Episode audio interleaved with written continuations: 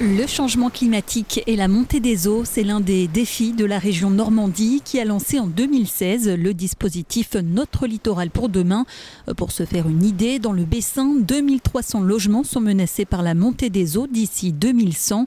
Ainsi, depuis deux ans, le syndicat intercommunal Terre-Bessin a engagé un travail et des concertations.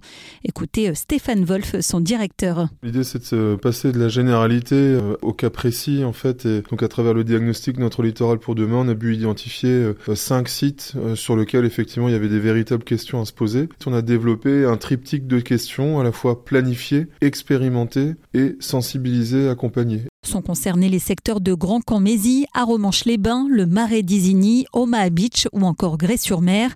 Pour mettre en œuvre cette stratégie, une vingtaine d'actions ont été envisagées. Arnaud Tancrel est lui président de Terre-Bessin. On imagine là dans les, dans les prochaines années pouvoir mettre en place ce qu'on appelle une résidence d'architecte. L'idée c'est de réfléchir à comment est-ce que demain, avec ces évolutions climatiques, on peut accompagner au mieux les élus euh, tout en faisant de la pédagogie, en associant euh, les élus, les partenaires, euh, les entreprises pour que collectivement cette prise de conscience puisse se faire. À Annelle, par exemple, un tiers des habitations est menacé par la montée des eaux.